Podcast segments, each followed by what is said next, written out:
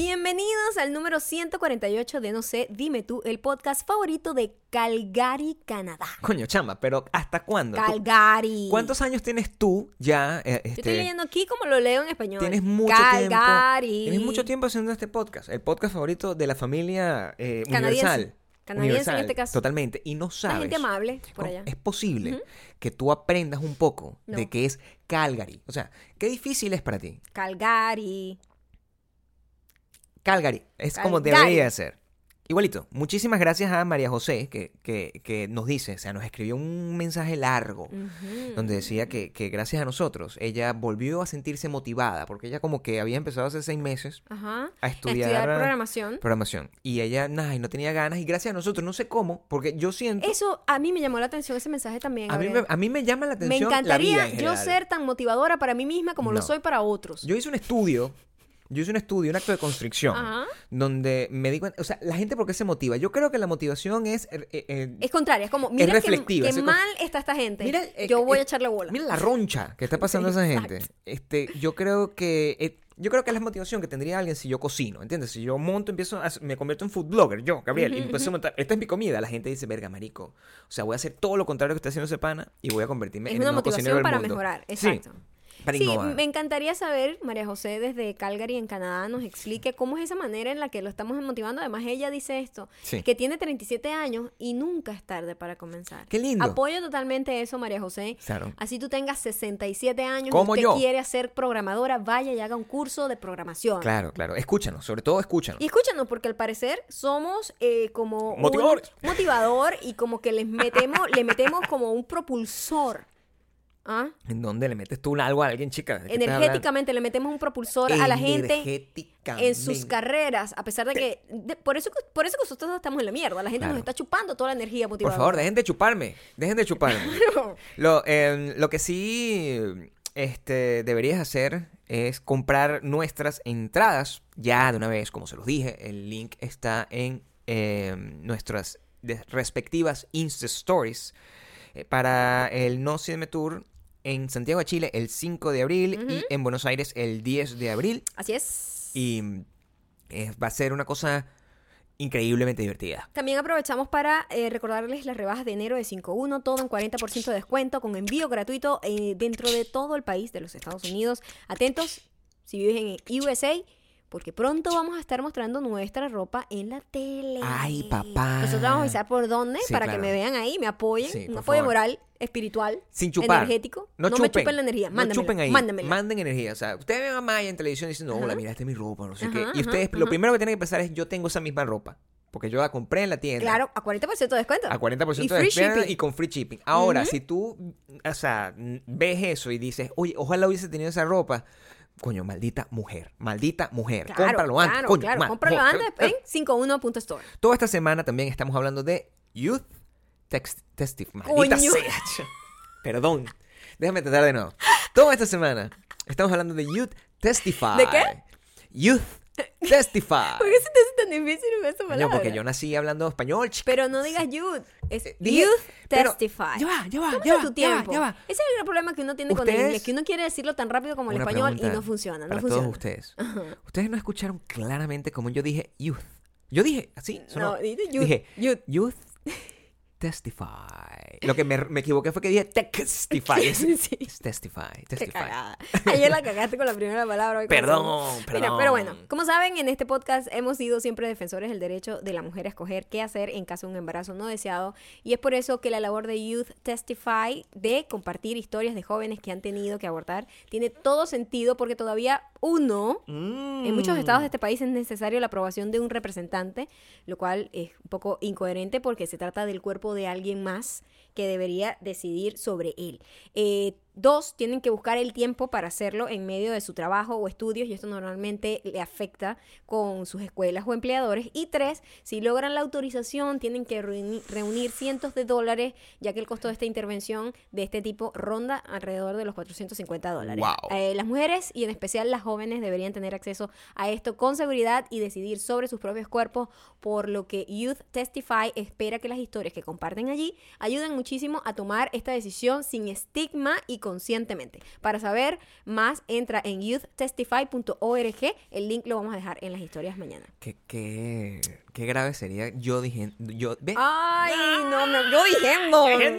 ¿Qué idioma hablas tú? Como que, ¿eh? Recuerda seguirnos en iTunes, Spotify. Audioboom. Y por favor suscríbete a youtube.com slash no se dime tú, youtube.com slash mayocando, youtube.com slash Gabriel Torreyes, unirte a la lista de correo WeDon'tBelong.com y en el botoncito azul para que se suscriban. Por supuesto, todos los comentarios dejarlos en arroba mayocando, arroba Gabriel Torreyes en Instagram. Y mm, hoy te- tenemos, o sea, algunos, algunos privilegiados ya eh, lograron ver la, la nueva imagen de, nuestro, de nuestro podcast. Sí, porque sabes que se actualiza cuando quieres Spotify. Claro, pero nosotros en, en- ya en iTunes ya lo pueden ver, ya en Audioboom lo pueden ver, ya el, el- podcast eh, eh, que subimos en widonbelong.com también ahí tiene la nueva imagen y tiene un poco más de sentido. ¿Por qué? Porque Ajá. la gente que está en esa imagen se parece un poco más a nosotros. Al actual, Por favor, por favor. los otros eran eh, increíblemente guapos, pero estos yo creo que son más guapos. Yo creo, honestamente. Siempre más guapo. Sí, o sea, siempre el futuro Siempre. es guapo. Es mejor. Gente más guapa. Sí. Yo siento que Yo creo que la única guapos. manera de que ese challenge de los 10 años te, des- te, desfavor- te desfavorezca es que de repente pases de 60 a 70 años. De que tú dices, coño, sí, yo estaba mejor en los 60. Claro. De resto todo el mundo va para arriba y va nosotros, mejor. nosotros analizamos y, y- y pónganse, pónganse a ver, vean la atención. Esto hay un fenómeno. Aquí ustedes pueden entender nuestra edad. Y la edad de todo el mundo. Porque la mayoría de la gente que agarra. que Sale son- como una gente prepuber. Son una gente que tiene 5 años. Sí. que- "Mira, hace 10 años, 5 años y yo. O sea, marico, o sea, claro. el cambio es para mejor. No, y el cambio es obvio, ¿no? Obvio, o sea, y es, es un cambio por, por, por cada, cada mes. Espero que a los 15 años no te veas como de 5, porque coño, coño, ¿cómo te verías tú en esas circunstancias? sí, sí, en cambio, el- la gente, y la gente ya, coño, el choque. Ajá, Por ejemplo, ¿sabes quién hizo eso? Eh, Mark Ruffalo. Ajá. Mark Ruffalo montó una foto de él con su Coño, esposa. a lo mejor ya le está un poco más desmejorado porque Mark Ruffalo tuvo sus buenos 15. Exactamente. Exacto. Tuvo sus buenos 15. Sus buenos pero 40, no tiene sus su- buenos 30. No tiene sus buenos 55. Sí, no los eh, tiene. sí, se No ha ido un poco más para abajo. Pero eso te digo, la desmejora viene como de los 50 en adelante. Eso- esa década sí empiezan a golpear, como de 50 a 60, de Sí. 60 a El 70. rango de Pero nosotros. del resto, de 20 a 30 vas a mejorar. De, Sí. di- de 10 a 20, obviamente vas a mejorar. Entonces, o sea. y los otros están iguales. no- nadie está, o sea, de verdad, todo el mundo es para mejor. El rango de nosotros, que es desde los 30 hasta los 50, está perfecto. Nosotros nos vemos maravillosos. Siempre estamos en la misma y vamos en vez de para atrás. O sea, Maya se está viendo cada vez más bonita y más Yo- joven. tenemos algo aquí, pero yo quiero comentarte una cosa que tiene que ver con la foto, que me llamó la atención, de gente que me decía en mi foto de los, del, del challenge de los 10 años, que no es ningún challenge, pero me da risa que le ponen la palabra challenge a todo. Mira, está bien. Challenge. Está bien. Oh, qué difícil buscar esta foto. Para mí fue un es challenge. un challenge. En realidad, porque no, no tenía, no, tenía tantas, no tenía tantas fotos de hace 10 años realmente. Eran muy poquitas para escoger Muy poquita para coger. em, en donde se me viera la cara, porque era una época muy emo donde nadie mostraba realmente la cara de frente. Todo el mundo. Todo el mundo estaba como todo escondido en el pelo. como emo, así con un montón de espinillas en la frente. No viví esa etapa. La gente tenía la espinilla en la frente a Sí. causa del pelo, pelo, no a causa de la, de- Sí. de- del queso, sino Bueno, pelo. también en la adolescencia, ¿no? Sí, bueno, era gente depende, joven. pues, yo- había gente que ya estaba montando los, Yo, te- 20 en yo los 25. afortunadamente no tuve ese, ese acné. No, ¿tú sabes qué tenías tú? ¿Mm? Un buen pelo que te tapaba la cara. Un buen pelo. Sedoso. em- épico. Epa- epa, eso sí, Sí. bastante pelo. Yo- Muchísimo pelo. Pelúa. pelúa. La mi cabeza o sea, es pelúa. eh, eh, hebras hebras Yo de cabello caían yo soy perfectamente. lampiña y pelúa. Es raro. Es una combinación eh, rara. Eh, TMI. como... TMI. Demasiado, porque lo que la gente está... Escucha Lampiña. pelúa. La gente sabe que es lampiña. La gente sabe que tú eres pelúa. Por si acaso, porque hoy me escribió alguien de España que le encanta escucharnos. Porque aprende todos los días, no solo dialecto venezolano que le fascina, Sí, está encantada con nuestras palabras, sino que aprende muchísimos términos en inglés que es como de cotidianidad y de, de cultura pop que le encanta. Entonces me encanta que nosotros, que somos una gente que fuimos colonizados por los españoles, ahora nosotros estamos llevando cultura a los españoles. me encanta eso. Si tú quieres llamar a eso... Eso se llama futuro. Si tú quieres llamar a eso cultura, si tú quieres llamar a eso cultura, eso que tú estás llevando, tú estás llevando una Es involución. una, es una retroalimentación, chicos. No, no, es una- un retroceso Además, quiero decirle que si yo me visualizo envejeciendo. España es uno de los países donde yo me visualizo envejeciendo. Entonces, eh, ¿qué Ah, discusión, qué conversación La tuviste? conversación que, que, que vi en mi Instagram que me llamó la atención es que varias personas, no una en específico, pero esta me llamó más la atención porque fue una persona que insistió más en Ok. esto, ¿no? Mm. Y me dijo, justo en esto, así como estás en esta foto, fue que yo te conocí en Visto Bueno. Y yo le dije, eso es imposible. estás confundida. Visto Bueno comenzó hace como 7 o 8, u 8 años aproximadamente. Esta foto es de hace 10. De hecho, cuando yo comencé Visto Bueno tenía un pixie cut ya. Ya, ya yo tenía el pelo cortito cuando yo empecé a hacer videos en YouTube, cuando empezó social media como tal. Ah, Bueno, creo que sí. Sí, en video, porque ya MySpace existía. Y ya tú, todo hacías, eso. ya tú hacías videos antes, pero siempre tuve con el pelo corto. Siempre fue con el todo lo pelo con el pelo corto, sí. todo. Yo toda mi carrera digital la he tenido con el pelo corto. Toda tu carrera como de talento así. Digital. No cantante. Cantante te era otro Cantante pelo. tuve otros pelos. Cantante era pero rubia. tampoco tuve ese pelo como cantante. No, cantante era rubia. Y ella me dice, no, bueno, yo me imagino que a lo mejor no sea el mismo año, pero sí era el mismo look. Maldita mujer. Y yo, coño, tú no. me puedes decir a mí cuando yo hice algo. Esta gente está loca. Aquel atrevimiento. Claro. Y me doy cuenta que, además, yo estuve en estos días investigando sobre este fenómeno porque pasó hace poco un caso donde, donde mataron a una niña eh, y todos los testigos presenciales decían que era un tipo blanco en una camioneta roja, etcétera, etcétera. Y todo el mundo coincidía así. Y resultó que el asesino era un tipo de una gang que era afroamer- a- a- africamer- africa- Afroamericano, mayaucando. Coño, la madre. afroamericano. Sí. Y todo el mundo decía, bueno, ¿y what the fuck? Porque todo el mundo estaba diciendo que era un tipo blanco en una camioneta que no tenía nada que ver. Mm. Y eh, explicaban de cómo- por qué el- el- los testigos presenciales no valen tanto en los juicios. Porque a pesar de que una persona diga sí y diga yo sí sé que es ello, yo lo vi a él, es una es un arma de doble filo, es muy peligroso porque los recuerdos humanos no es un depósito de, de información como si fuese un disco duro que tú sacas y está intacto. Los recuerdos humanos es una cosa que tú vas hacia una cosa que medio recuerdas y tú empiezas con tu nueva información y con todo lo que está alrededor, como armar piezas muy libremente de lo que fue ese recuerdo. Ok. Y este esto le pusieron un nombre, eh, una periodista y bloguera le puso un nombre que se llama el efecto Mandela, donde todavía hasta el sol de hoy a muchísima gente se le pregunta y dice que Mandela murió en la cárcel, que Ah. no sé qué. Mandela no está afuera ya. No, Mandela murió afuera. Pero Él fue estuvo libre. yo creo, es ¿no? más, estuvo libre como veintipico de años y después Claro. murió en libertad. Mm. Pero hay gente que asevera Que murió, en la en la cárcel, que ese es su recuerdo, O sea, pero colectivamente. Mm. Y además, lo más fuerte no es que crean que haya muerto en la cárcel, sino que aseguran haber visto imágenes en la televisión de eso. Cosa que nunca existió. ah, no, droga. Entonces se llama el Droga efecto absoluta. Mandela, en donde la gente de repente se empieza a, a, a- confirmar una información que no es. Y esta chica le tomó como cuatro comentarios y decía, no, sí, esta eras tú y yo. Chama, o sea, por Pero favor. en- fíjate tú, que era una testarudez, pero no tenía mala intención. Nunca tiene mala intención Es en este locura. caso. Pero cuando es un Claro. caso legal es muy delicado. Claro. Entonces, este efecto es una cosa que, eh, que pone, en, pone en duda nuestro propio criterio de cualquier cosa. Claro. Nuestros recuerdos no son confiables. No son. Es lo que te quiero decir. No son. Ella estaba totalmente convencida que había visto mis videos, visto, bueno, con ese pelo yo. Y yo, por Dios, no. Este, varias personas lo dijeron. Era colectivo. Ellos quisieron reunir, quisieron de alguna manera colectivamente convencerse de que esa imagen, de que obviamente es de hace tiempo mía, Mm. eso fue como ellos me conocieron. Y no, a lo mejor ellos habían visto una imagen mía de esa antes, hace mucho tiempo, que no tenía nada que ver con Vito Bueno, y la asociaron con eso y simplemente se convencieron de eso, Gabriel. Y se convencen de eso. Hubo una vez eh, muchísimos casos de, aquí en Estados Unidos, de, acusaciones de violaciones hacia afroamericanos en los 80, que, que empezó a pasar por ese mismo efecto, en donde la gente decía, no, si es él, y se auto, y es más, en la primera, en la primera reconocimiento dudaban, como que, bueno, sí, creo que es él, y en la segunda vez que lo veían, ya al tener un recuerdo de la cara de esa persona, y empiezan como a reconstruir los otros recuerdos, se, se autoconvencía psicológicamente, es lo que pasa, te autoconvence de que sí, sí es él. Y muchísima gente fue acusada eh, injustamente de, de esos casos. De hecho, en estos días hubo... Liberaron a, a como unos bichos que tenían 70 años no, en la mi amor, cárcel, ¿no? es no, para nada. No liberaron. Ese- murió. ese es el efecto Mandela, Ese es el efecto Mandela y eso es lo que están diciendo, además Ok. de lo, lo peligroso que es con el rollo de los fake news y los Entiendo. malos headlines, la mala información en Internet. Empiezan a crearse ideas en Internet que la gente está convencida de que son verdad, de que Claro. pasó. Ujú. Y empiezan a discutir que no, sí pasó, sí pasó. No pasó. Lo que pasó con, en estos días fue, eh, aquí hubo un caso como en los años 20 o 30, algo Ujú. así. No, no me crean mucho la década, pero hace muchísimo tiempo. O sea, todo era blanco y negro. Así de, así de viejo es, ¿no? Eh, en donde un grupo de afroamericanos fueron acusados de haber violado una mujer ah, blanca. Ok. Eso, la chica, lo, según los reconoció, o alguien alrededor los reconoció, yo no sé si la chica murió o no, acusaron a estos chicos, unos chicos jóvenes, eh, ellos los mataron.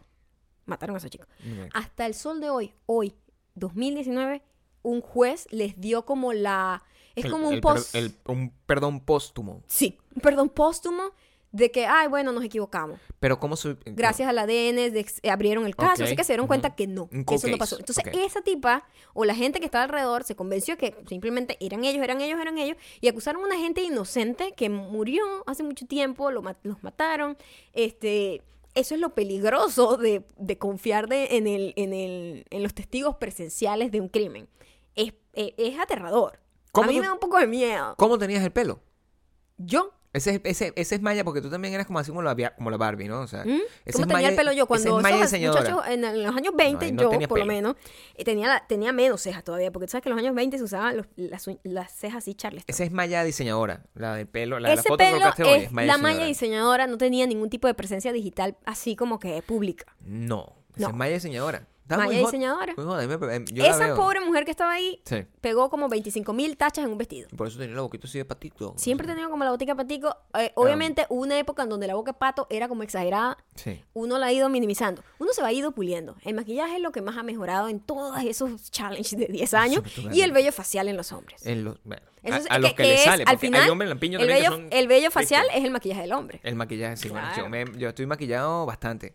Bastante, demasiado. O sea, como que te sobrepasa y todo acá. Epa, yo ahorita no, ahorita estoy más o menos bajo control. Estoy bastante. En la foto, en esa foto, he recibido piropos al respecto de esa foto. O sea, mi ¿Sí? gente sorprendente, claro. La gente, la gente le La cuesta gente te entender. extrañaba, tenías tiempo sin postear. Sí, bueno, estoy, estoy en, un- en un proceso donde mi- mis intereses están en otras cosas, como te- en ti, por ejemplo. En Qué tu bonito, corazón, en qué tu corazón absoluto y en, en, en hacer menos actividades que requieran que yo salga y ver hacer más actividades que requieran que yo me siente contigo a quedarme dormido en tus piernas. Como ver Eso está televisión. bien, sí. Como ver televisión. Sí. Eso es lo que yo hago. Nosotros hemos visto muchas cosas ahorita eh, que coinciden de alguna u otra manera. El persona- los personajes principales de estas historias tienen varias características que, el- que en común. Yo creo que vamos a hablar, lo, lo- lo que viene es que vamos a hablar de tres distintos tipos de loco. Eso es lo que yo creo que que, al final es hablar. como la locura eh, base es la en, misma. en distintos tipos de, sí, son Sí, tres. Yo, sí. yo, yo hablaría de tres, totalmente. Hay un especial que pasó ya eh, que se llama Sobreviviendo R. Kelly. En donde muestran toda la, el historial que un tipo que tiene cincuenta y pico de, de años y está desde jovencito haciendo este tipo de crímenes sexuales.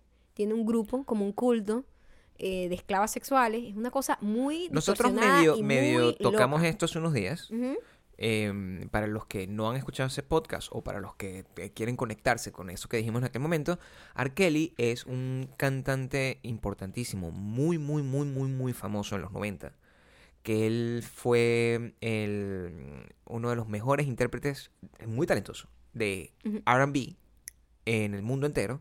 Y él se hizo muy famoso internacionalmente por una canción que se llama I believe I can fly. I Gracias a la película con Michael Jordan. ¿Te acuerdas? Eh, ¿Cómo se llama? Space Jam. Jam. Space Sí, Jam, sí. Esa película Y- hizo súper popular. Ese tipo todavía tiene plata con esa canción. Y él hizo muchas... Es una persona que ha colaborado con todo el mundo Con a todo lo largo de toda la historia. Es una Bueno, persona tiene, que tiene, tiene 55 años tiene aproximadamente, o sea, toda claro, la vida. pero se ha mantenido Ujú. se ha mantenido eh, relevante, pues, a lo largo... de- no, no es una cosa que fue una flor de un día en los 90, sino ¿No? que... Una, claro, porque... Lo loco es que Gaga. es loco que O sea- sigue, es que sigue teniendo carrera hasta ahorita que la gente está un poco viendo lo loco que es a- haber, Ujú. si- haber colaborado con él. Por lo Claro. ya Lady Gaga dijo que es eso, me equivoqué. Para que tú veas cómo cambian las visiones, ¿no? Claro. Lo- la colaboración con Lady Gaga no hace más de 10 años. ¿Qué es lo que...? No hace nada. Y ya estaban todas estas acusaciones de este tipo, de este culto de esclavas sexuales, de que es un predador, eh, que es un bicho peligrosísimo. Creo que predador como palabra no existe en español. Ok. Se le dice depredador como en la Depredador película. me encanta. Claro, si no es un predator en inglés. Si no, sería un predador. Predador. Predador parece que lanza piedra, pero bueno. Sí, pero es un, exacto, Ajá. un piedrero. Puede ser piedrero, sí puede ser. Piedreror. Piedrero sí Piedrero puede es, ser. Piedrero es.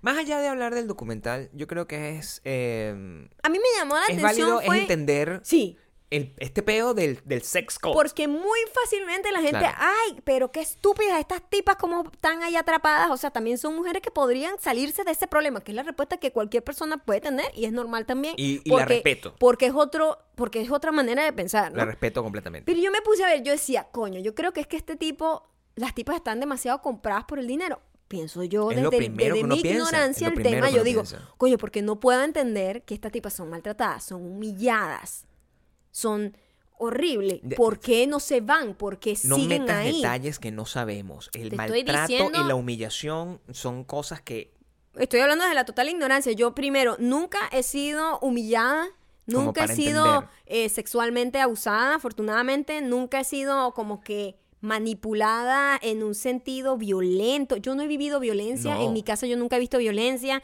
Yo no, he- no lo entiendo, Ok. ¿entiendes? Pero yo trato de tener compasión y tratar de entender los puntos de vista de los demás. Entonces yo veo, yo veo la cosa y digo, coño, ¿cómo estás? ti-?" O sea, es que es una cosa que me parece insólita. Entonces yo digo, ¿cómo? ¿Cómo? Y trato de entender. Y yo trataba de buscar como, bueno, no sé, este tipo que, que, que tiene como para seguir convenciendo niñas este, a, a caer en las garras de él. O sea, verga, parece un encantador de ratas, ¿me entiendes? Y eso es lo que es.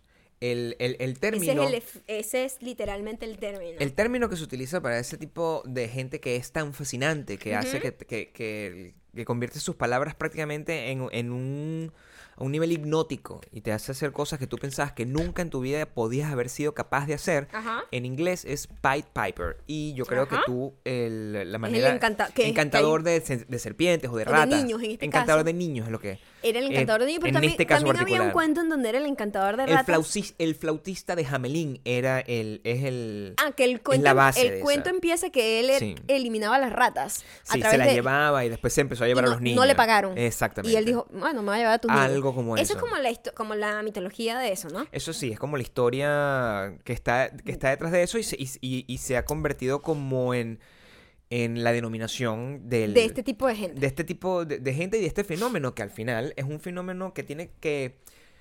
Yo diría que está atado con el concepto de la seducción, que es un concepto que mm, muchas veces nosotros lo, lo tomamos por encima y, y muy a la ligera, pensando que la seducción consiste simplemente en el, En el enamoramiento, en la, en la parte el enamoramiento, romántica en de la y- seducción. Y, hasta sexual. Ujú. ¿Cómo coño la seducción como, como método de hacer que, que, que una mujer se acueste contigo o que una mujer se case contigo, que una mujer sea tu novia o un hombre, perdón, o sea, en el caso que sea. Ajá. Pero la seducción va mucho más allá. Sí. La seducción consi- eh, Los eh, políticos tienen un gran poder de seducción. la, la- la seducción es, es definida como el arte de poder hacer y convencer a otras personas de que hagan lo que tú quieres que hagan. Al final, la seducción es manipulación. Totalmente. Y mm, hay personas que naturalmente tienen el arte de la manipulación muy metida dentro de... No saben comunicarse de otra forma. Y tienen como... Hay, hay, hay como un cable en su cabeza que hace que las cosas que digan son tomadas... Además, Como- como, este eh, tipo de encantador de poder. ratas, o de encantador de. Sí, encantador de ratas. De serpientes es otro término que se utiliza. Encantador de serpientes, sí, porque, porque eso es, es una tradición un poco más de la India. Sí, pero este es otro. Este es otro. Este es otro, esto es otro cuento. Sí, claro, exacto, sí, sí, sí. Pero el término, me imagino que es Em, Pied Piper y no sé, todas las traducciones son posibles. Sí, ustedes entienden el personaje más o menos. Es que ellos saben identificar muy bien sus víctimas. Y ese es su gran talento. No solamente ser encantadores, carismáticos, eh, que tienen, además desarrollan un sistema en el que todo es muy eh, sistemático, como muy paso a paso. Ellos no llegan de una a decir de que son unos monstruos, sino que te lo van haciendo poco a poco hasta que ya estás atrapada.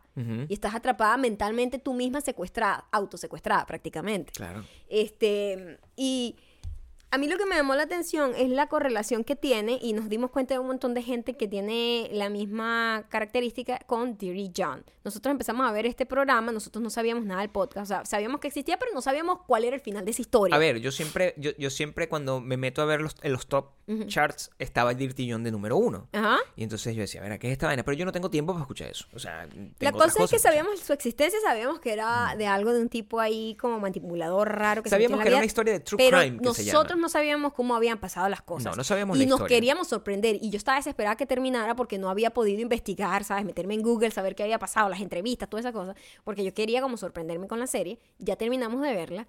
Es increíble. A mí me encantó esa serie eh, porque la historia es que se cuenta y no se cree.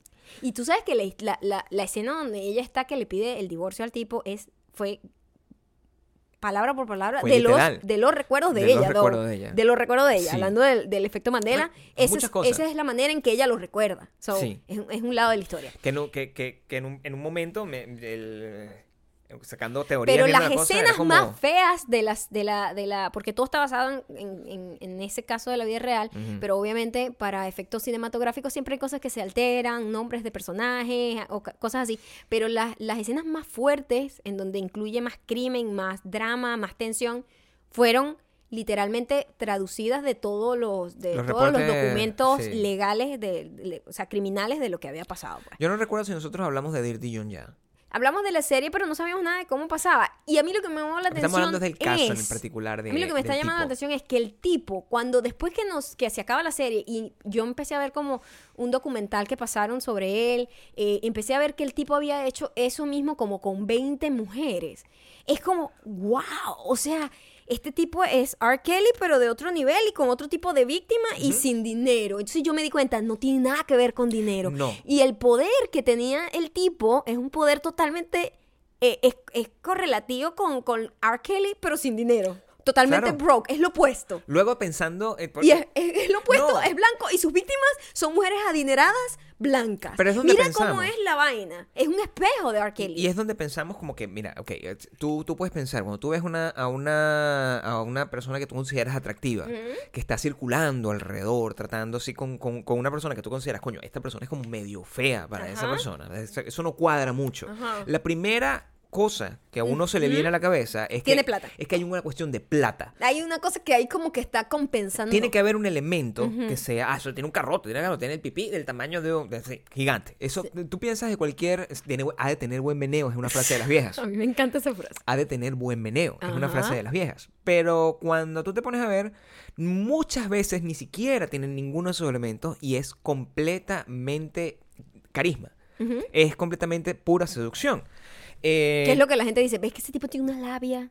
el- la labia creo que es lo más parecido. Es lo más básico y es un elemento principal de los hombres manipuladores. Y de lo las pueden mujeres. usar para bien o para mal. Lo usa para las mujeres. Mira, ah, en, Las mujeres también. Sí. Pero digo, eh, este tipo de hombres que son Parece que el- depredadores, o sea, es, eh, pasa más en los hombres Pero hacia tú, la tú mujer. te das cuenta cuando haces análisis con, por ejemplo, eh, gente como... Yo creo que el mejor ejemplo es entender con lo- lo- todo el tema de Me Too, La diferencia que existe entre R. Kelly y Harvey Weinstein. Hay una diferencia mm, total. O una diferencia entre Harvey Weinstein y Dirty John. La diferencia está en que Harvey Weinstein no, no se esforzaba por, por, la, por conseguir la, la- la- la seducción. Él tenía No, plata. era súper Él, forzada, él- de él hecho, literalmente compraba y, Era abusaba. Era, era todo en base al poder, que es completamente distinto a la seducción. Porque el poder es yo te obligo. Exactamente. La seducción es yo te hago creer te que tú quieres. No, yo, y yo te hago creer que tú estás ganando Exacto. algo por estar Yo te conmigo. hago creer que yo tú te hago creer que tú eres afortunada. Y ese es el problema con las relaciones violentas que las mujeres no pueden dejar al hombre. Claro. Y que hay un hay un Hay una estadística. estadística de que la mujer tarda siete intentos En para dejar al hombre. Y, y el momento en que intenta dejar al hombre es el momento más peligroso y vulnerable en donde la mujer corre peligro Claro. de muerte. Y por eso es que la mujer le da mucho miedo dejar a los hombres violentos y, o sea, que, que sí, en una relación violenta y enfermiza, ¿no? Entonces tú te pones a ver, tiene todo el sentido, o sea, las convencen, Le- se llama lavado de cerebro, existe, Sí, es una total. realidad y empieza pasito a pasito, te hace, primero te aíslan, es muy arrecho porque explicaban en ambos casos Tiene como las mismas métodos. características, Tiene unos te aíslan de la gente que tú más quieres y te hacen creer que estás solo en el mundo y que lo único que tienes es esa persona, esa es la primera, el primer paso, si usted está en una relación así, huye, ¿ok?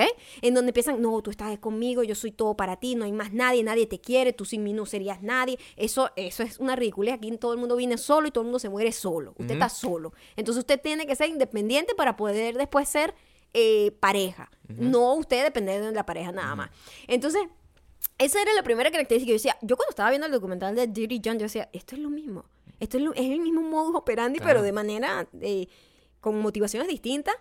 Claro, porque con- uno, uno tenía como mujeres El otro, uno estaba buscando para tener dinero. R. Kelly, eh, comencemos por eh, Dirty John. Ajá. Dirty John está, te- quería, era, e- es literalmente una rémora. Estamos hablando de una, de un, de un sujeto cuya intención es agarrar y encontrar una persona a la cual pueda chupar por completo todas sus posesiones y todas sus cosas y que esa persona se, el- el- el- en algún momento tenga miedo hasta de dejarlo y se convierte, o sea, le, le- le quita el alma, así como ustedes nos chupan a nosotros el espíritu.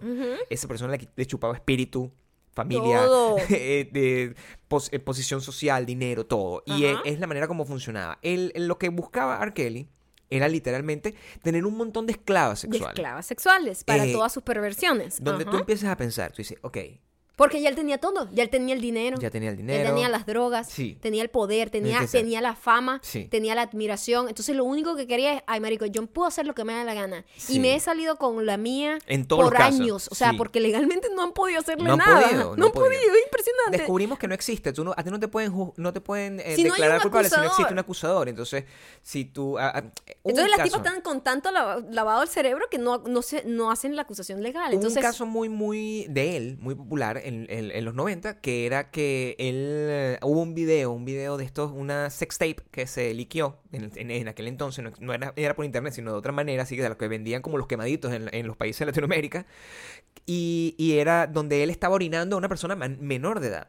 Y eso se hizo, es, es horrible, y con todas las pruebas acusando, todas las pruebas. Todas las Era pruebas. un video de él grabado haciendo eso. simplemente la chica... La que chica es- que estaba en el video dijo, esa no soy yo. Esa no soy yo. Y ya. Y ya, a partir de ese- Ah, si ay, no tienes. ah, y si no lo metieron preso por eso. Si no tienes eh, como si, si no tienes víctima, no tienes culpable. Exactamente. Es, es- como si no tienes cuerpo, tampoco tienes eh, culpable. y eso es un aprendizaje eh, terrible de, de- de- de cómo funcionan los sistemas legales cuando ante este tipo de personajes que simplemente el, el- el- pueden conocen hasta tal detalle el, el- sistema legal que saben hasta dónde estirarlo para que nunca los puedan atrapar y es una cosa horrenda Horrenda. que, que a la que eh, estamos todos expuestos en, en cualquier circunstancia. Mira, hay, hay un, si a usted le gusta la psicología y, mm, y si hay alguien que sea psicólogo aquí, hay un libro muy, uno de los, mis libros favoritos en la vida. Es un libro eh, largo, es grueso, un libro grueso de leer, pero es un libro que se llama El arte de la seducción.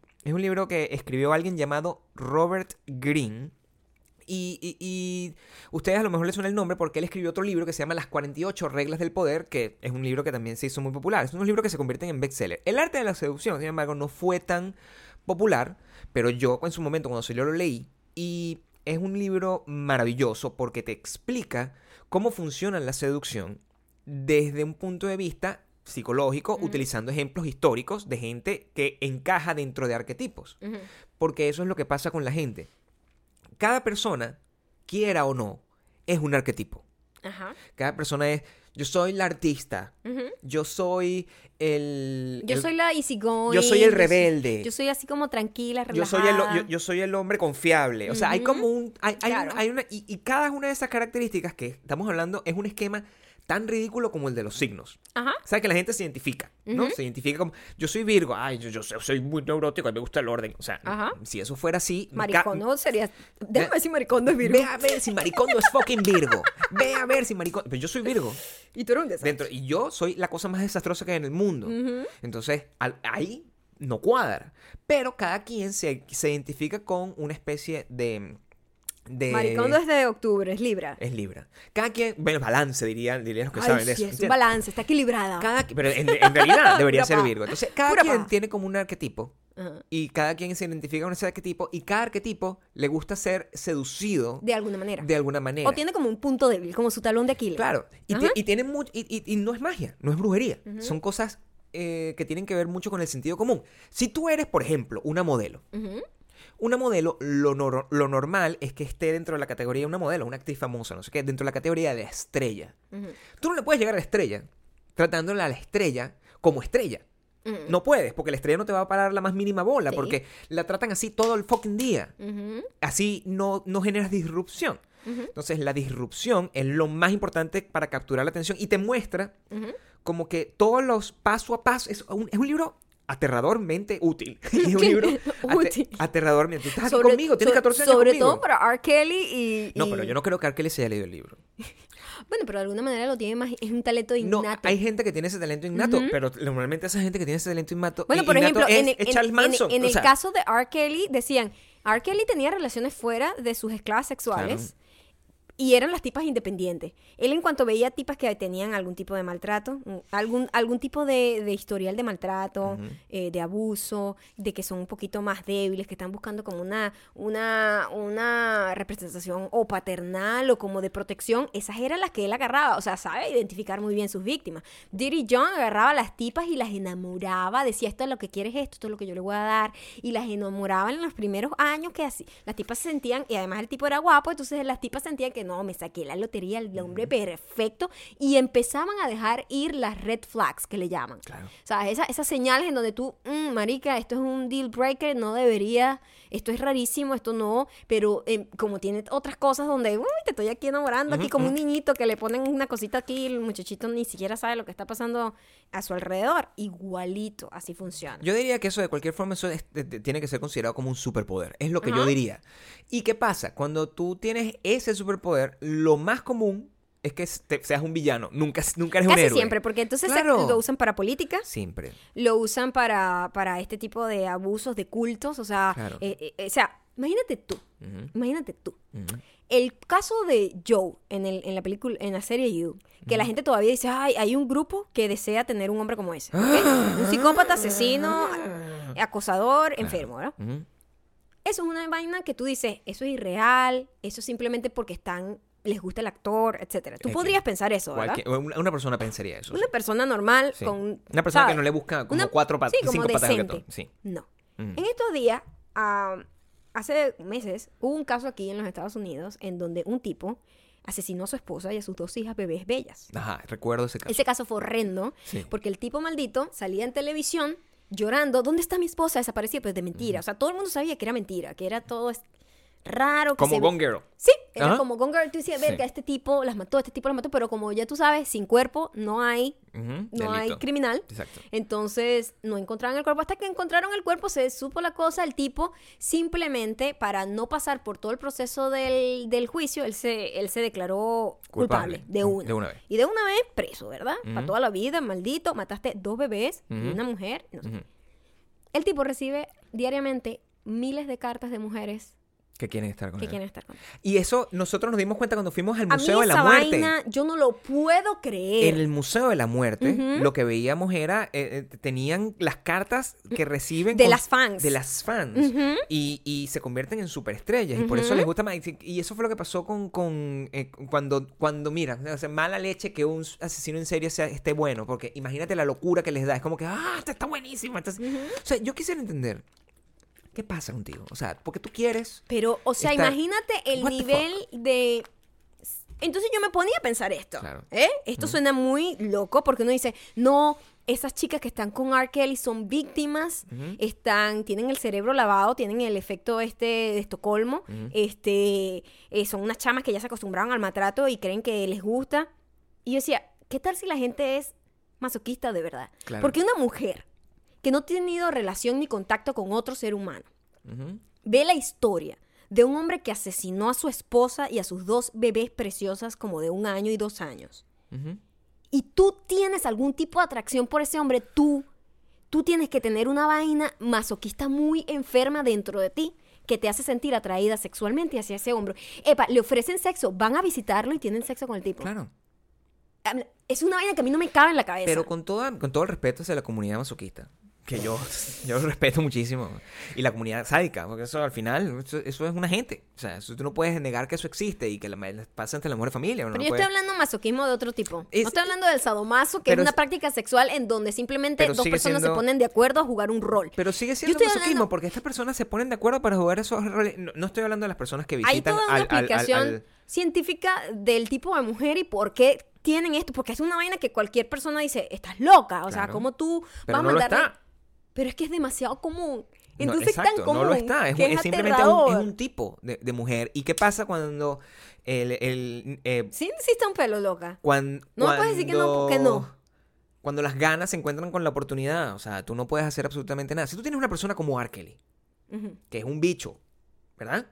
Es un depredador, como estamos hablando. Y hay una persona que, ay, sí, yo necesito a alguien que me ha- que haga. O sea, tú no puedes hacer. las- Imagínate tú que no seas, ay, yo, necesito- yo, yo quiero a alguien como yo. Igualito. Bueno, te vas a conseguir un tipo como yo. A lo mejor terminas como termina la personaje. Y eso el personaje. y- eso y no es- puedes y luchar es por eso que eh, este tipo de efecto Estocolmo es que muchísima familia y todo el mundo alrededor de alguien que está en una relación enfermiza le dice, por favor, o sea, ¿cómo no puedes ver más allá de tu nariz que tú tienes que huir? Ese no es el tipo para ti. Y a la tipa al terminar, al final vuelve otra vez con él. O hacen las denuncias y terminan perdonando al tipo y quitando la denuncia y Sí. volviendo con él. Es exactamente por eso. Es un tipo de gente y eso, o sea, tendrían que volverle a lavar el cerebro para que se le quite eso. Y yo no sé hasta qué punto es posible. Creo que no, no, no, no, corresponde no corresponde a uno tomar la decisión de qué es lo correcto y qué no. Eso es lo que pasa. No, claro que sí corresponde No a la sociedad decidir qué está bien y qué está mal en, No en lo que abuso se refiere, porque hay gente que psicológicamente, obviamente, eh, tiene un problema para Pero es querer que el- tener ese tipo de relación. El gran aspecto legal con el tema de R. Kelly versus el tema de Dirty John es, es el delito como tal. O sea, eh, cualquier persona que sea abogada nos puede explicar. El Dirty John estaba cometiendo un delito. Estaba cometiendo Varios. muchísimos, delitos. Es un- un- Y se salía un- con la suya. Un fraude, no, pero cometía fraude, amenazas, stalker. Cometía todo ese montón de cosas que son consi- de- dentro del aspecto legal. Eso está rompiendo la ley. El gran problema que ha habido con R. Kelly es que él, durante Se- todos estos años, Se ha tratado de como no, escapar. no ha hecho ningún delito. Él literalmente. No, claro que sí. Escucha, Tener sexo con menores y sí. tenerlas como esclavas sexuales. eso sí. es- y eso, es eh, delito. eso ha logrado escapar de esa forma, ¿no? Diciendo que, ay, no, eso nunca ha pasado. Porque ¿no? las tipas no lo acusan. Pero las que, las que tienen la casa, si todas. Escucha, en el supuesto negado, que todas las tipas que tienen la casa tienen 18 años para arriba. Ajá. No hay delito. No, No hay. importa que estén, que sean esclavas sexuales todos del tipo y que el bicho les dé cachetadas, no importa que las haga Sí, porque en ellas, un bucket. es que si ellas no ponen la, más nadie se no puede hay meter. delito.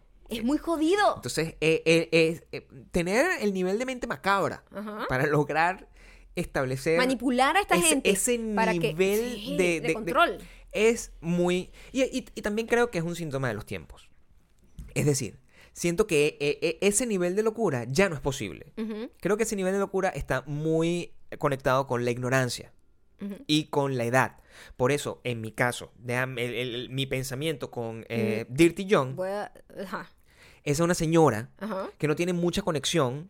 No. con la vida Yo te voy a decir, yo creo que siempre va a existir este tipo de gente. Es una, es una característica psicológica que eh, los psicólogos eh, estaban... ¿Qué a- gente? ¿La, la, la, la víctima o el victimario? El victimario. Eh, No, la el- víctima. No, la víctima. Ah, ok. La vic- la vic- el victimario siempre va a existir. Exacto. La maldad siempre va a existir. Ajá, ajá. Y la gente que de alguna manera le gusta ser maltratado, existe también. Ok. Porque, eh, lo repito, o sea, coño, lo de R. Kelly es una vaina metódica que el tipo moldea a la gente a su estilo. Pero no Lo agarra de- cualquiera. R. Kelly no te agarraría de- a ti, se busca de- la más débil. Exactamente. Y lo Claro. de Dirty John también. Busca, la más la más débil, la huevona, más pendeja. empieza a rellenar, Claro. estudia a su, a su presa y empieza a darle lo, lo que mismo. quiere. Este tipo que mató a su esposa, a sus dos hijos, no conoce ni siquiera a estas personas que están afuera ofreciéndole sexo y tener una relación estable con ella. Claro. ¿Entiendes? Pero lo que tú estás diciendo Esa es gente que... existe igual. Lo que tú estás diciendo es que esa gente, eh, igualito, tiene un... Tiene un problema grave. Esa gente es... eh, tiene una, una desventaja en, en comparación con otra gente como tú. O con la mayoría de la gente que, que consideramos normal, que jamás en su vida tendría ningún tipo de atracción por un loco que asesinó a sus dos bebés y a su esposa. Eso es considerado como que una eh, que se está aprovechando de una desventaja que tiene. A eso me refiero, que o sea que nunca es la gente la gente a la que joden, nunca es la gente más Fíjate tú que la, explica- explicación psicológica es... Primero son tipos de personas que sienten atracción por el más, por el más fuerte. Exactamente. Es una cosa muy básica y muy primitiva. Y el más fuerte, asesino. Es la vaina más mala que puede hacer un ser humano. Entonces, para ellos, este asesino es el varaz. Es la gente más arrecha que hay en el mundo. En su mente retorcida, te digo, tiene un trastorno.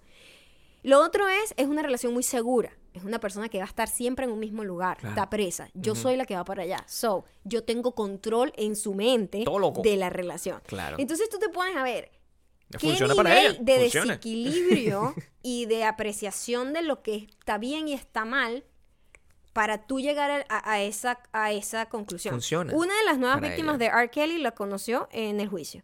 Que la tipa iba para allá como fan a apoyarlo Ahí y, ahí está. Funciona para ella. Bueno, no sabemos qué va a pasar con, con- con este tema. A- gracias a este documental, esta serie documental que Arkell está demandando a todo el mundo. No, vamos a hablar del Sí, Fire sí. Festival. Que me imagino que va a estar en las recomendaciones. Bueno, podemos lo acabamos de fucking ver.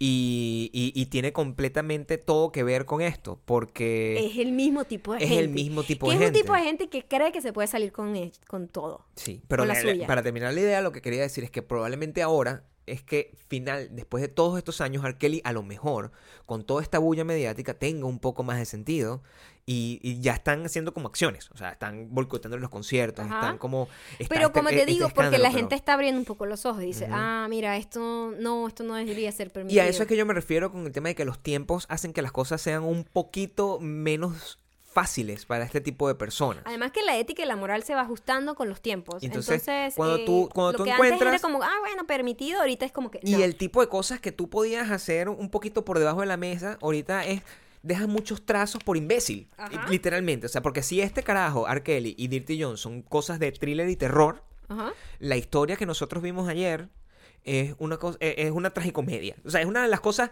más cómicas, estresantes al Sí, mismo tiempo que he sí, visto yo en mi vida. Sí, sí. Un recuento, rapidito, para que entiendan. Eh, hace un par de años, En el 2016. en creo. el 2017, a principios del 2017, nos, estábamos nosotros haciendo snowboarding por primera vez, como pueden ver en uno de nuestros podcasts, el número 6. Y ahí, eh, justamente por esa misma época, Se hizo una bulla se hizo una bulla porque hubo un festival que fraudulenta. era en las Bahamas, donde todos los eh, in- influencers, social media, no sé qué vaina, Era super- gente como que Gigi Hadid, Me, Hadid, vaina, Jenner. que la Jenner. Eso, toda esta gente estaba metida dentro del asunto. en La- la, en la, no estaba metida en el asunto O sea, como tal, estaba metida como en la promoción. y en la promoción. Ajá. Esa gente eh, este, había sido estafada con el- la promesa de que iban a ir a un festival que iba a cambiar la historia, iba a ser como un- el nuevo Coachella del, del ultralujo. De la gente millonaria. Y eh, los, los llevaron a una cosa que ni siquiera tenía playa. Le habían prometido que iba a tener una playa, mujeres, supermodelos. Y era una, una locura donde le daban unos sándwiches de queso. Entonces, eso pasó durante mucho tiempo. Eh, eh, o se- sea, se- nosotros nada más vimos la punta del iceberg. Solo vimos la punta del Con iceberg. el documental tú puedes ver todo lo que llevó a ese fracaso y a ese festival fraudulento. y entender a la persona que está Ajá. detrás del asunto. Porque el- eh, al final el documental se convierte en la historia de un tipo que se llamaba Bill. No me acuerdo el nombre, el Sí. apellido. Bill algo. Que es literalmente la persona que toda la gente como nosotros odia. Es lo que se conoce como un bro. Es decir, un papanatas o Exacto. un paviperro, como lo quieran llamar. Esta persona, eh, millona- eh, con, con platica, que le gusta... eh, mira, el, el equivalente es de... Es como un mi rey corrupto en México o como un bolichico en Venezuela. Eso, lo- eso con eso lo pueden entender clarito el tipo de persona. Este carajo eh, gastó 26 millones de dólares que no tenía. Estafaba a la gente, conseguía dinero para pagar. O sea, es... es la- la- no puedo explicarles la cantidad de cosas que pasaron porque no tenían... no- no- una cosa es peor que la otra. Es como una película de... Es una comedia de terror. Es una película de Adam McKay. Es horrendo. La- el punto cómico... La película es entretenidísima. Hay un personaje que se llama Del Roy, Es mi héroe. que es un carajo que estaba El- en las Bahamas sí. y, y que lo habían, lo, lo habían contratado como que, Marico, tú vas a ser el que sirva los tragos, el que se ocupa de la- de- del aspecto logístico de la caña en el festival. Y el bicho le decía, Marico, esto no va a pasar. Esto Y- no va a pasar. Y los bichos, dale, Mira, dale, ustedes gasta por plata, favor, gasta plata. véanlo. Se llama Firefrog en Hulu. Fire Fraud. El gran problema es que mi- eh, lo cómico Lo aquí cómico. es que Netflix Había prometido para este viernes había entrenar. anunciado que, que iba a estrenar Porque nadie sabía qué había igual. pasado. Entonces todo el mundo quería, todo el mundo había visto la punta del iceberg, que eso fue un fracaso y todos nos reíamos de toda esa gente wannabe en ese festival atrapados en las Bahamas. Y también un poquito de los que eran famosos, porque a mí me encanta ver a los famosos sufrir. La gente le encanta, eh, Sí. fue, fue un placer culposo de todo el mundo, Sí. pero a la gente le encanta ver a los millonarios sufrir. Claro. Entonces cuando, cuando eso pasó, nosotros nada más vimos la punta del iceberg, más nada. Claro. Y después no supimos qué había pasado. Nunca se habían dado declaraciones detalladas de cómo pasaron las cosas. Mm. Y Netflix había dicho, les vamos a contar todo. Y vino Hulu calladito, tácata. Se lo estrenó cuatro días antes. Pero ¿sabes qué? El- eh, Hablando de eso, ¿sabes qué va a ser un fenómeno interesante de ver? Mm. Yo creo que el, el documental de Netflix, no sé si estoy en... Yo igual en- lo voy a ver. No sé si estoy en lo Voy a ver correcto. ese punto. Pero el documental de Netflix creo que está hecho por Fuck Jerry. Y es ahí donde está el punto. Ay, papá, porque, está involucrado Fuck Jerry Claro, hasta fuck, los que te quejas fuck- ahí también. Fuck Jerry, que es esta compañía de memes, que todos los memes que ustedes hacen se crearon ahí. Fue la primera página encargada de, de- de popularizar los memes. Y ellos fueron los que contrataron, cobraron una millonada Ajá. para promocionar. Estafaron a un gentío. Para promocionar a eso. E- Ellos, ellos se lavan las manos y dicen, ay, mira, yo soy una agencia. O sea, yo no A- tengo nada. Me contrataron. Pero moralmente, ¿cuál es tu, tu, tu in- involucramiento? Si es que es, un- es una palabra en, en, en una cosa, si tú sabes que lo que está pasando está mal. Ajá. ¿Hasta qué punto tú puedes agarrar y lavarte las manos y decir, Y marico, es yo ahí, soy... es ahí donde está. Y esos son, ¿sabes qué? Hay ese tipo de gente, yo la, yo la. Ese tipo de gente es peor que el loco, yo pienso. Yo ese tipo de gente la identifico y no me gusta. No me gusta estar alrededor de ese tipo de gente. Es un tipo de gente que, que es como... No tiene que moral, Cree pues. que es viva. Y cree que, ay, yo me voy a salir con la mía. No, marica, yo Claro. eh, salgo por aquí porque es más rápido. Sí. No, yo, yo me coleo aquí porque sí, arrechísimo. Yo mamo soy- un ratico ahí, no importa. Yo hago esto y bueno, Sí. me hago la loca, marica, y yo saco Ujú. plata de ahí. O sea, Claro. una gente que tiene la moral distraída es en el nombre, muchos aspectos. es el nombre correcto. Este, Y a esos mí- son los enablers a de este tipo de A monstruos. mí no me gusta ese tipo de gente porque ese es el tipo de gente que va escalando. Y eso es lo que pasó con el chico que se llama Billy McFarland. Billy McFarlane. Él empezó a salirse con la suya con vainas tan pequeñas, poco a poco, que se empezó a darle una confi- confidence arrechísima donde él dijo, no, marico, yo voy a empezar a estafar más grande. Si Mm. ya yo puedo estafar miles de dólares, puedo estafar millones de dólares. Si yo puedo estafar millones de dólares, puedo Y es primero porque- decenas porque y centenas de millones de dólares. Es tan caretabla y tan cabecehuevo al mismo tiempo. Es un idiota. que, que, que es como que, marico, o sea, ¿cuándo vas a fucking parar de mentir? Y, Ajá. y Y es que el problema es que el chamo es mitómano. Claro. Cuando lo están entrevistando, yo lo veía y yo decía, el tipo está mintiendo. El tipo está... Y él, me encantó que el productor no le, no le agarró ninguna No. bullshit. Empezó a presionarlo muchísimo hasta el punto que, marico, o sea, no te han dicho que eres mitómano. Pero para haber llegado a ese punto, ese Ajá. carajo tenía el fucking poder de la seducción. Eso es lo que te Por digo. supuesto. Siempre son malos. Y, y- y así lo describían. Es un tipo que siempre está rodeado, rodeado de músicos y vainas. Siempre está como en un peo. Es, es, es un tipo de gente que es que existe y que todo el mundo conoce uno. Y yo siento que, ah, si bien él es el, el supervillano dentro de la historia, gente como Fuck Jerry es, es responsable de eso. Porque, ¿qué pasa? Ese es el que se hace el loco. Claro. Ese es el que se hace el loco y dice, no, marico, eso no es mi peo, pero bueno. sí, pero... Pero pa- tu- yo, yo cobré, Fuck- pero yo no, hice- fuck- yo tuve nada que ver con Fuck eso. Jerry es literal el carajo que estuvo ahí mientras violaron en Gambang a una pobre chama Exactamente, borracha. y no hizo nada. Él vio, pero no hizo nada tampoco. Es Marico, eres, bur- eres igual de culpable. Eres igual de culpable porque no hiciste nada. Teniendo la, Exactamente. teniendo la- y, La- y- Ujú. y ese es el, el- el- el- gran conflicto moral que existe con este tipo de cosas, que es como que, ¿cuál es el, qué es la culpabilidad Ujú, como concepto? ujú. Eh, ¿Y quién es más culpable? ¿La persona que hace el acto o la persona que aún sabiendo que otra persona estaba haciendo el acto Y que sabe que es malo. y que sabe que es malo, no hizo nada para evitarlo? Entonces, ah, pero eso no es mi peor, no me voy a meter, Ahora marico, que el de Netflix está producido por Fuck Jerry. Entonces, estoy para ellos lavarse las 90% manos. seguro, creo que sí, porque ellos estaban diciendo que estaban haciendo ese documental y creo que lo leí al final. No me crean, lo vamos a saber este viernes todo. Perfecto. Este, si viven en Estados Unidos y si tienen Hulu dentro de sus sí, distintos eh, servicios de streaming, eh, busquen el documental que estrenaron el martes. Se llama Fire Fraud. Fire se escribe F-Y-R-E, Fraud de fraude. Em, y, traten de verlo y eh, compartan su- sus, sus impresiones conmigo y con Maya, porque nosotros nos, nos- nos fascina ver a la gente fracasar de esa forma, pero más si, tienen mucho dinero y- y más si hay modelos e influencers involucrados pasando así trabajo porque no pueden agarrar y conseguir un avión en las Bahamas ni tienen dónde dormir. Eso es una cosa que siempre es muy divertido de ver. Ahora vamos con los comentarios. Eh, mientras Maya busca el comentario, yo voy a buscar la guitarra porque no la traje. Ah, bueno. esto comenzó Por de favor, repente. be better, No, pero canta, canta. Be better. Ok, yo canto, Gabriel está caminando a buscar la guitarra. Camina, camina, camina. Todavía no ha llegado. Aquí viene, aquí viene, aquí viene. Aquí está.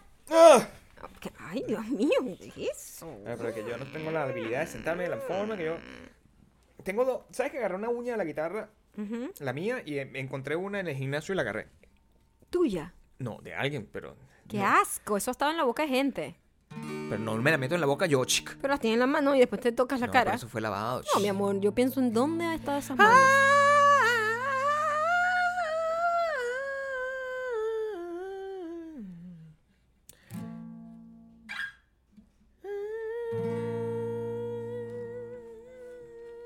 informativo. Me encanta cuando este podcast es Me voy a hacer un contrapunteo aquí entre la muchacha con el efecto Mandela. El mensaje llega gracias a Gina LYR. Todo es con amor, Gina. Porque la gente cuando le responden a veces sienten que la están atacando. Ella sabe que es con amor. De hecho, este es un momento de gloria. Sí. De hecho, Gina, solo estamos aquí para decirte, Gina, Gina, Gina. revísate la memoria, ¿eh? No confíes en ella. No confíes en lo que tú crees que eres. Todo lo que tú recuerdes, Gina, gi- gi- gi- gi- es mentira. Gina. Yo te conocí así cuando dabas tips de moda. No sé si fue hace 10 años, pero tenías ese look. Tenías ese look. A lo que yo respondo, estás confundida. Yo nunca hice ni un video. En esa época yo empecé a hacer videos. Hace como 7 años y ya tenía Pixie Cut. Y vuelve a responder la muchacha, ¿eh? Porque Gina es una mujer que dice, yo creo en mi recuerdo, esta mujer está loca, ella no sabe cuál ha sido su vida, yo sí. Y Gina, y Gina dice Gina, y Gina, y Gina, Gina, Gina. Gina me borró el mensaje, vale. Ah, no, pero de verdad estamos fumando marihuana. O sea, yo no puedo arrancar un éxito de esta manera, con una canción. Pero vamos bien, vamos bien, vamos. Aquí viene otra vez Gina. Gina. Yo y creo. Gina, y Gina, y Recuerdo Gina, haberlo visto. y Gina, y Gina, y Recuerdo haberlo visto. Recuerdo haberlo visto. Tipo emo. y yo respondo, Lo que estás. ¿Qué? No. Mantente en el tono, ¿eh? Estoy en el tono, en pero el tú me cambiaste la canción. No, aquí voy.